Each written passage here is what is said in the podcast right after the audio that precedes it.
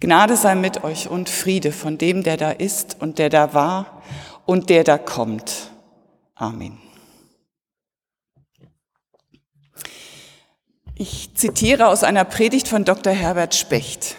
Das ist ein emeritierter Kollege von uns. Er wohnt in Bad Wörishofen und hat ähm, diese Sammlung von Dali Bibelbildern. Wir haben eine Auswahl zu Passion und Ostern hier hängen in der Taufkapelle und rechts und links neben dem Kreuz. Und er hat gepredigt zu einem der Bilder und zwar zu Jesus in Gethsemane. Das ist das mittlere Bild in der oberen Reihe. Er schreibt, und ich glaube, das muss ich noch dazu sagen, er hat diese Predigt gemacht unmittelbar nach dem frühen Tod seines Sohnes. Er schreibt, sicher ist es etwas grenzwertig, wenn ich von meiner, einer meiner schrecklichsten Stunden rede. Mein Sohn Michael ist 2016 mit 40 Jahren an Krebs gestorben. Er war anders als ich sehr sportlich und natürlich traf ihn die furchtbare Diagnose ein gutes Jahr vor seinem Tod wie ein Keulenschlag. Er empfand es in höchstem Maße als unfair und wie hätte ich es fair finden können. Er hatte ein Jahr vor der Diagnose eine Arbeit gefunden, die ihn ausfüllte, hatte eine Stelle in der Krebsforschung erhalten. Vor ein paar Monaten hatte er eine wunderbare Frau kennengelernt, Sie waren fest entschlossen, eine Familie zu gründen, und ich freute mich schon auf die Enkel. Aber nun rabenschwarze Nacht, Kampf, Hoffnungen, Rückschläge. Eine Woche vor seinem Tod entschied er sich für die Palliativstation. Er wusste, er würde den Kampf verlieren. Er lud alle Freunde ein, um sich von ihnen zu verabschieden. Bei vielen Gesprächen war ich dabei. Schon da, als ob seine Seele im Licht sei. Jedem Freund, jeder Freundin sagte er, was für ein wunderbarer Mensch er oder sie sei, wie viel er oder sie ihm gegeben habe. Von seinem Chef, dem Krebspapst von München, verabschiedete er sich mit leuchtenden Augen, sagte ihm, wie viel ihm die Arbeit bedeutet hatte und wie wichtig dessen Arbeit sei. Immer standen den Besuchern und mir als Vater die Tränen in den Augen. Da war schon ein Licht in ihm, um ihn. Das ist, als ob ein Mensch Bilanz zieht und sich bewusst und mit ganz viel Gedanken um und für all diejenigen, die ihm lieb sind, verabschieden.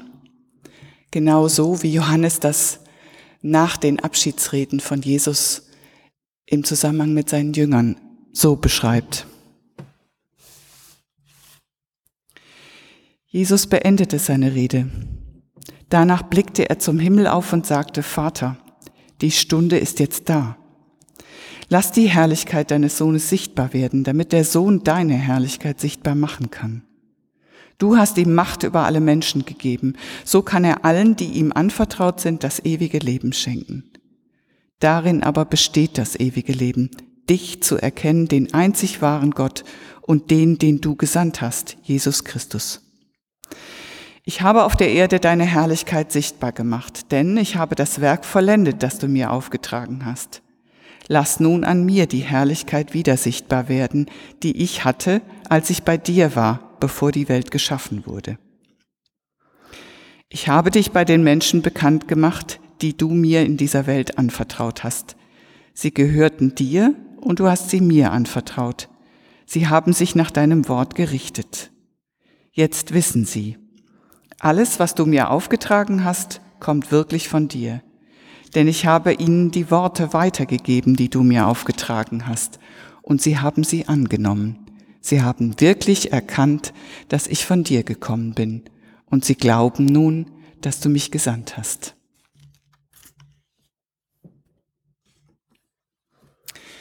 Herbert Specht schreibt weiter, und dann die Nacht, in der er sein Leben aushauchte. Schrecklich, das durchstehen zu müssen. Aber ich durfte ihm den zusagen, der das Licht der Welt ist und der Sieger über den Tod. Ich finde, in dieser Abschiedsszene spiegelt sich etwas vom Abschied Jesu von seinen Jüngern, wie Johannes es beschreibt. Jesus weiß, sein letztes Stündlein hat geschlagen.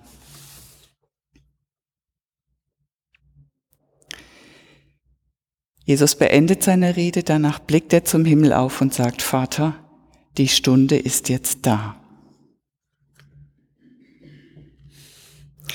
Er bereitet seine Angehörigen auf sein Sterben vor. Es gibt viele Umschreibungen für das Sterben. Entschlafen ist zum Beispiel eine. Oder eine ganz schöne, das zeitliche Segnen. Bei Johannes ist es, ähm, dass Gott verherrlicht wird, dass die Herrlichkeit Gottes im Tod seines Sohnes sichtbar wird. Und wenn man sich die Abschiedsszene von Michael Specht so anschaut, dann hat die etwas Herrliches. Er scheint irgendwie einverstanden mit dem Sterben, obwohl das Leben doch gerade so schön ist. Er zieht Bilanz. Er hatte eine sinnvolle Aufgabe in der Krebsforschung und andere werden sie fortführen. Die ermutigt er dazu. Und er legt sein Leben in Gottes Hände zurück. O Ton sein Vater, ich durfte ihm den zusagen, der das Licht der Welt ist und der Sieger über den Tod. Sich diesem Gott zu überlassen, macht frei. Ich zitiere Dietrich Bonhoeffer. Er schreibt im Gefängnis 1944. Nicht nur die Tat, sondern auch das Leiden ist ein Weg zur Freiheit. Die Befreiung liegt im Leiden darin, dass man seine Sache ganz aus den eigenen Händen und in Gottes Hände geben darf. In diesem Sinne ist der Tod die Krönung der menschlichen Freiheit.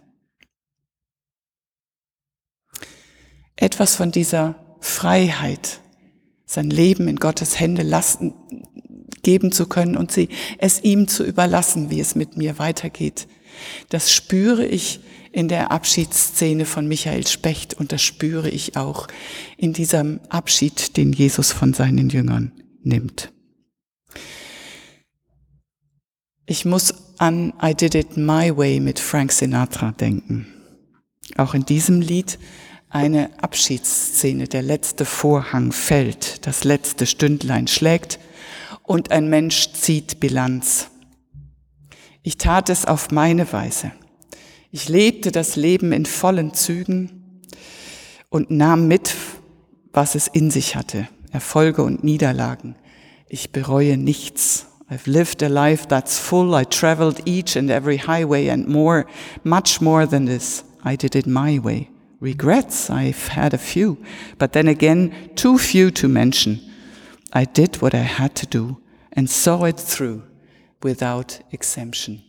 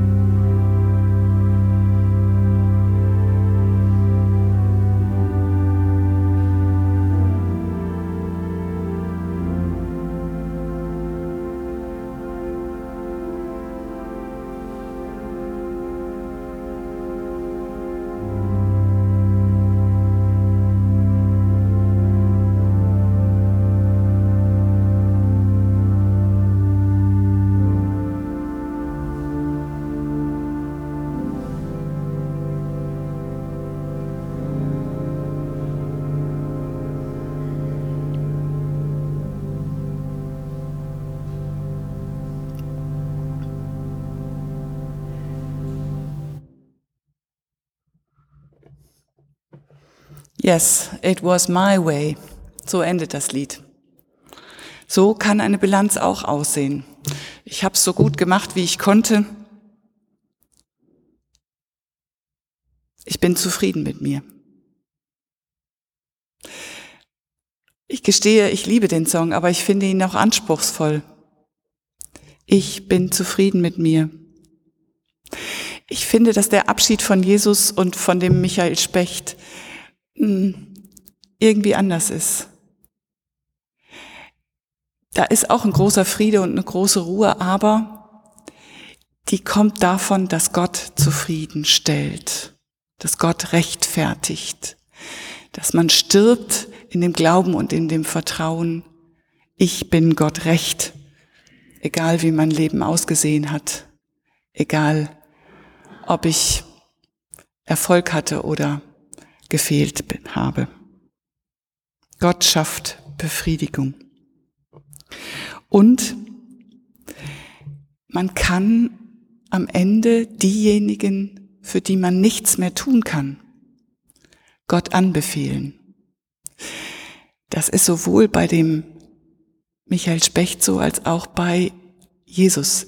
Er befiehlt sie Gott an, die Seinen, die, die ihm von Gott gegeben sind. Für die bittet er Gott, weil er weiß, er wird sterben und er kann dann nichts mehr für sie tun. Jesus stirbt mit Anfang 30 und Michael Specht mit 40 Jahren.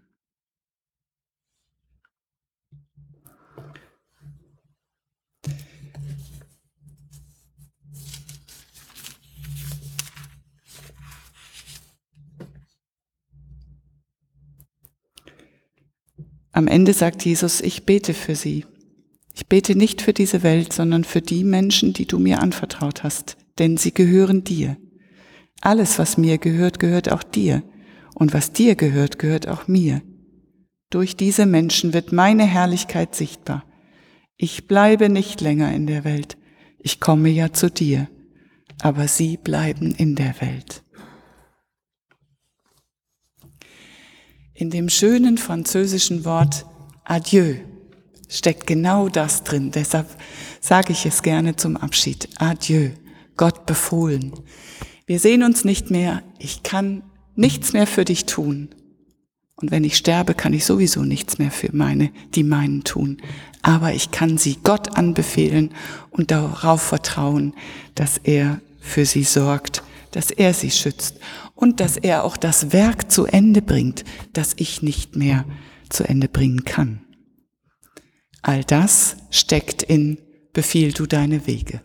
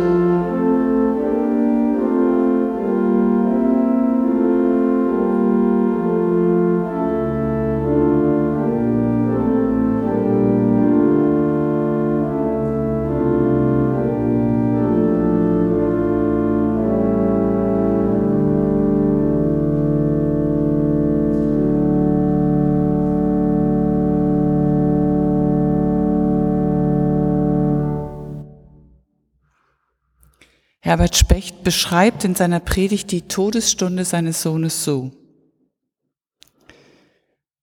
Mein Körper spielte verrückt. Herz und Kreislauf entgleisten. Und doch, nach seinem letzten Atemzug breitete sich Stille aus und in der Stille so etwas wie Licht. Er war im Licht. Gibt es so etwas tiefe Verletzung und zugleich tiefen Trost, weil er da ist, der damals sich den Tiefen der Gottverlassenheit aussetzte und als Auferstandene seinen Jüngern sagte, fürchtet euch nicht, ich bin's. Ich bin davon überzeugt, dass der Gottessohn durch die Tiefen der Gottverlassenheit ging, auf dass wir in unseren Tiefen nicht ohne ihn sind. Und ich füge hinzu, ich bin gewiss, dass der Gottessohn unserem gemeinsamen Vater im Himmel in den Ohren liegt, fürbittend für uns in den Ohren liegt und uns ihm dauernd und ewig anbefiehlt. Und der Friede Gottes, der höher ist als all unsere menschliche Vernunft, der bewahre unsere Herzen und Sinne in Christus Jesus. Amen.